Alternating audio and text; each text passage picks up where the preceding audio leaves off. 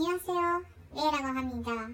오늘도 한국어 책을 읽겠습니다. 지렁이 머리. 저 지렁이 머리가 어느 쪽인지 아니? 지렁이는 머리가 없잖아. 아니야, 있어. 돈을 던져봐.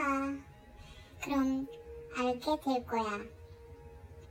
아, 고개를 드는 종이 머리야. 오늘 여기까지입니다. 감사합니다.